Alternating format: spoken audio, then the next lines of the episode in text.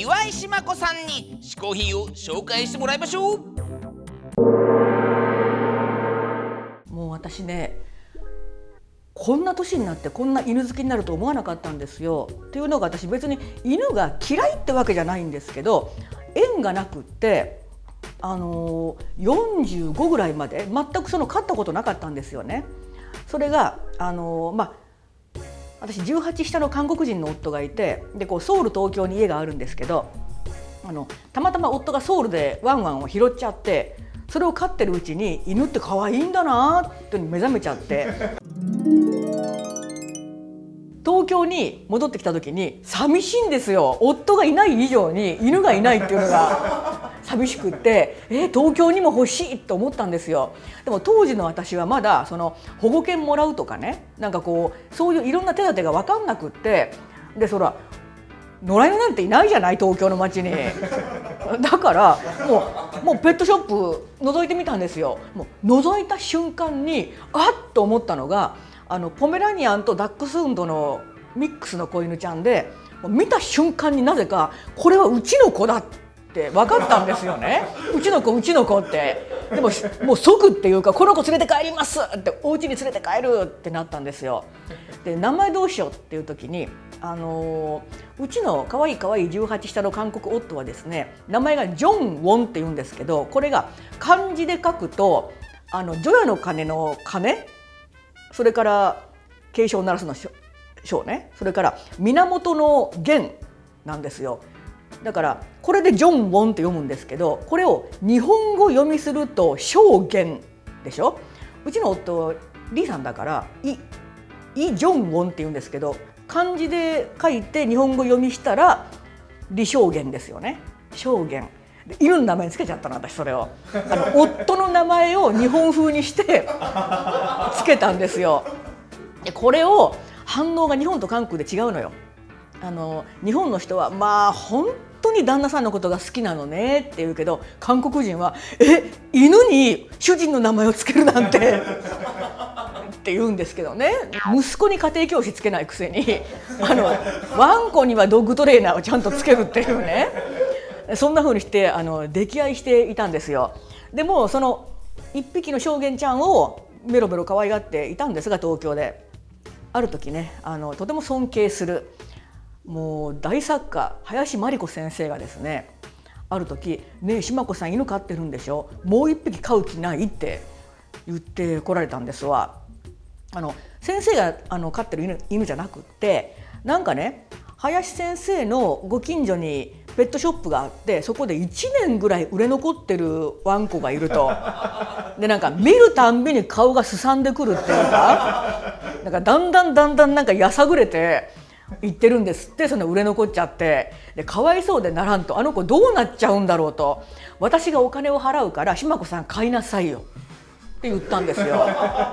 それを言ってきたのがちょうどあのなんだろう春画展、まあ、ちょっとあのエロい浮世絵ですね春画展に連れて行ってくださってその帰りに言われたんですよ。あだったらもう名前は春画だなってってなったんですよね。それであのまあペットショップ行ったんですよ。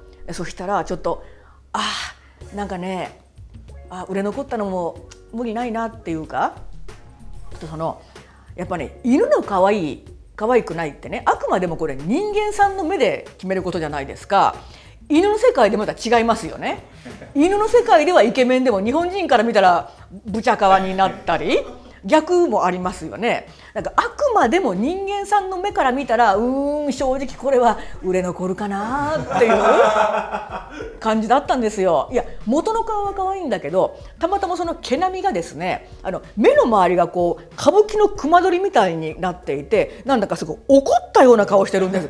ガンつけてるようなあの風に見えるんですよ。そうじゃないのに。でなんかはあなんとこう運命って毛の生え方とかで変わっちゃうんだなっていうかこの顔の周りが白かったら可愛い可愛いってもうペットショップに卸された瞬間に売れてたと思うんですよ。だから毛の具合によって怖い顔になってるから1年も売れ残っちゃったんですよねでもその代わり林真理子先生がものすごく気にかけてそうして岩井島子のところに来てテレビやら何やらかんやら出るようになっちゃったっていうものすごいあの数奇な運命のもとに生まれたあの春夏ちゃん。メスなんですよねこれがね。4歳違いなんですよ。オスとメスが。でね人間界だと4歳違いって誤差に近いっていうかそう大した差じゃないじゃないですか4歳なんて。だけど犬の世界ではものすごいかけ離れてるんですよ。これ人間に換算するとあの50近いおっさんと20代半ばのギャルなんですよね。あのでおっさんの方はものすごくメス犬に寄っていくんだけどメス犬がいまいち冷たいんですよね。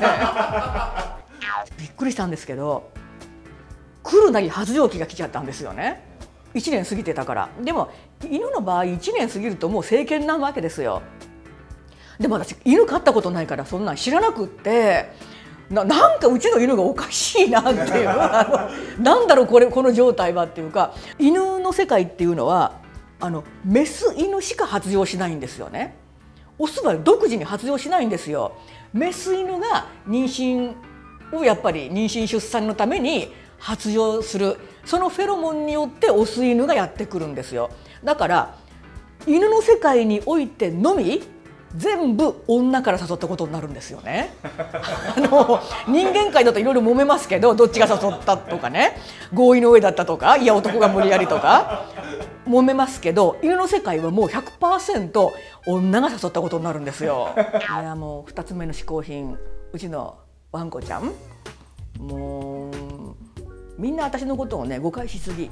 ワンワンが2匹いるったらなんかこうやらしいことに使ってんじゃないかってね。あのバターとか舐めさせてないだろうなみたいな。違います。本当にうちのワンコは可愛がるためのワンコです。岩井島子さん2つ目の嗜好品はペットの犬でした。というわけで先週僕がね紹介しましたうん。この低温調理器アノバ。あの場ね。いよいよもうできましたよ。ほらこれでずっとまあ同じ温度をだいたい保っていて、うんその中に1時間つけたこの鶏肉。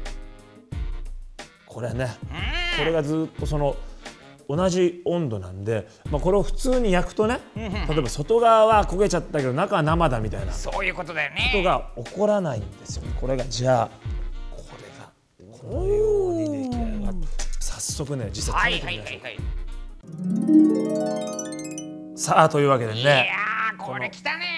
鶏の胸肉のう、ん。まあ、低温で調理したもう柔らかいんだよ。これ柔らかいのよ。これ皆さんわかりますか？これ。もう均一のちょっとピンク色ぐらいの切れかこの火の通り方がこれが絶妙なわけこれ。早速じゃあ僕ちょっと行ってみましょうこれ。どうですかどうですかうん。うん。狙い通り。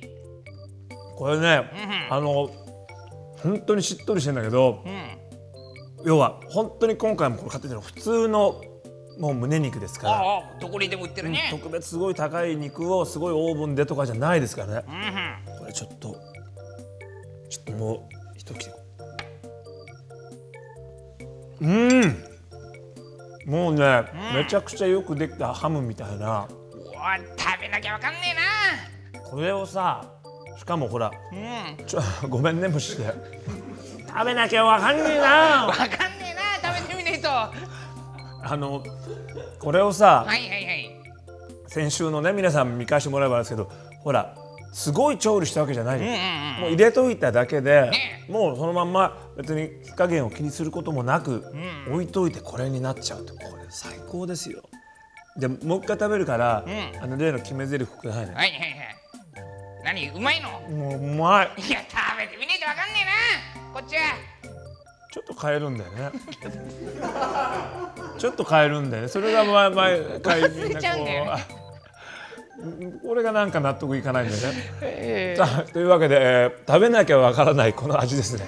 皆さんぜひぜひですねこの低温調理器具今日本にもね日本製のものみたいなのもだんだん出てきたりしてますからぜひ探して手に入れてみてください。というわけで本日は小宮山由紀が嗜好品を紹介しました